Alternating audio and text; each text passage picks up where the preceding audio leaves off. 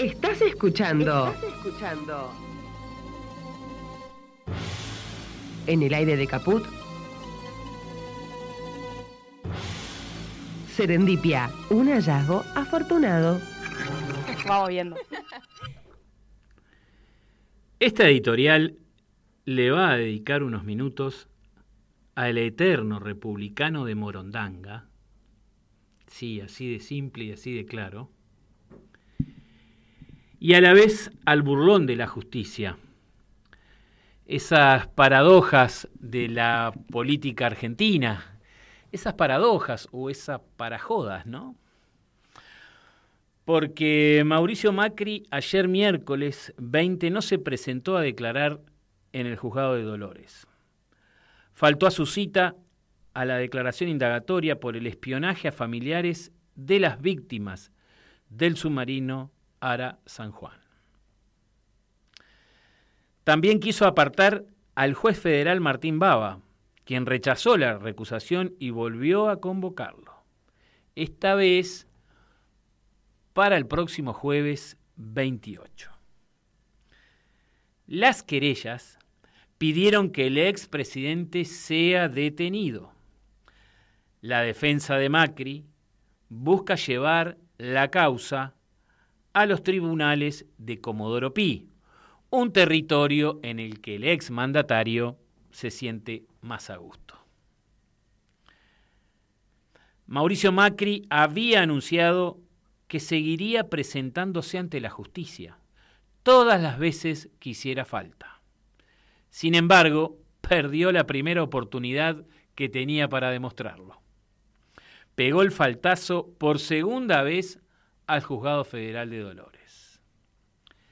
La estrategia evasiva del presidente generó una ola de repudios del espacio kirchnerista, pero también de algunos referentes de Juntos por el Cambio que se ven en la obligación de responder porque el principal referente del espacio, definido como republicano, no acude a convocatorias de la justicia, de ese tercer poder del Estado.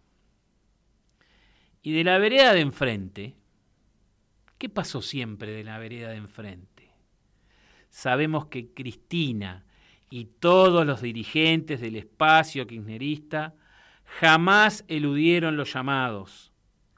Ella en particular no faltó a ninguna y tiene el recordado día donde se presentó a ocho indagatorias.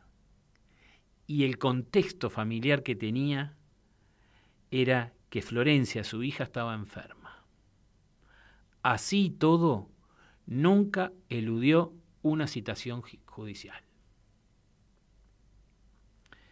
desde las querellas de los familiares, pidieron al juez que lo declare en rebeldía y ordene su detención. Pero el juez prefirió la cautela y lo volvió a citar. Macri había anticipado el martes parte de la estrategia de sus abogados desplegaron ayer en Comodoro Pi, recusar al juez, pedir la suspensión de la indagatoria, plantear que él no puede ser investigado en Dolores y contribuir con el asedio al primer magistrado que lo llamó a indagatoria desde que dejó el poder. Si Macri no es conducido por la fuerza pública, si no se hace efectiva la previsión de detención prevista en el artículo 288 del Código Procesal Penal de la Nación, estaremos frente a una nueva ofensa no solo a los familiares, sino al pueblo argentino todo, que no pide cárcel ni sangre, solo pide justicia. Esto dice el escrito que presentó la abogada Valeria Carreras en representación de familias de los submarinistas, después de que Macri anunciara que no iba a ir a Dolores.